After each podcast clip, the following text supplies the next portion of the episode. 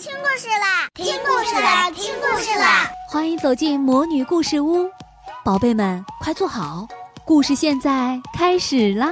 魔女故事屋，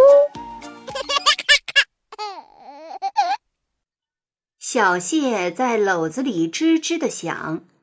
小谢，你别常常生气，生气一定会坏事。鲫鱼以朋友的资格向他发出这样的忠告：“胡说！我不相信！我要生气会怎么样？”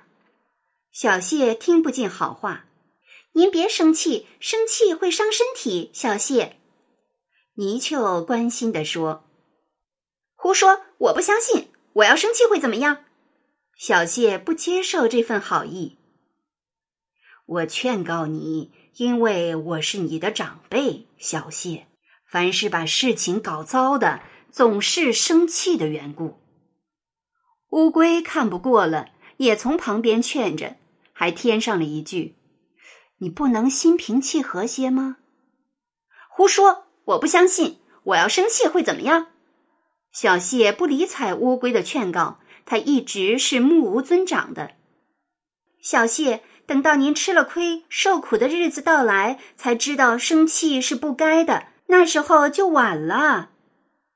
鲈鱼提醒着他：“我劝您不要生气，您不肯相信，将来总有那么一天，证明我说的这句话是不错的。”虾看在表弟兄的亲属关系上，怕他一失足成千古恨，也恳切的接着劝说：“真的，要是吃到苦头，您才能相信我们的话是好话。”我们的劝告是好意，鳗鱼也这样说。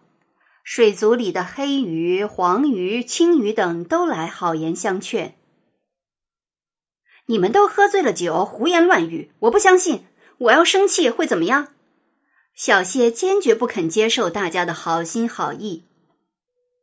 呀，是什么东西碰撞了我？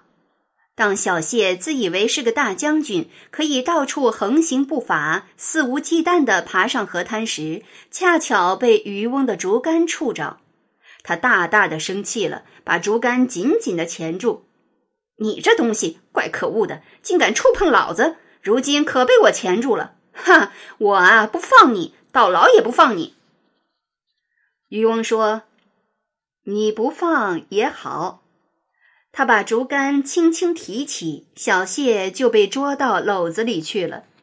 老柳树站在河岸边，这种事情他看得多了，摇摇头，叹口气：“哎，倔强不一定不好，只要有道理，有时还是值得称赞的。